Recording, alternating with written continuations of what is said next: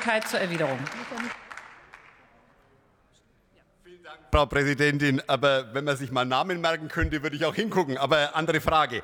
Nichts könnte falscher sein als die Tatsache, dass sich dieses Parlament gerade diesem Diskussionsprozess entziehen würde.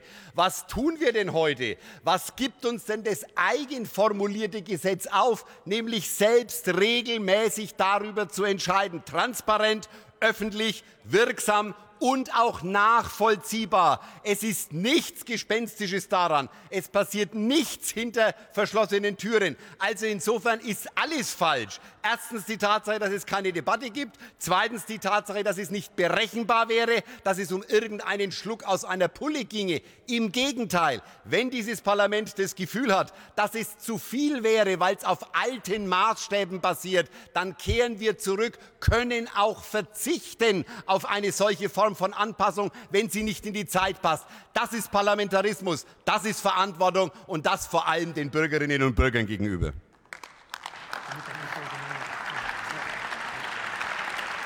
Vielen Dank, Herr Kollege Frieser. Wir kommen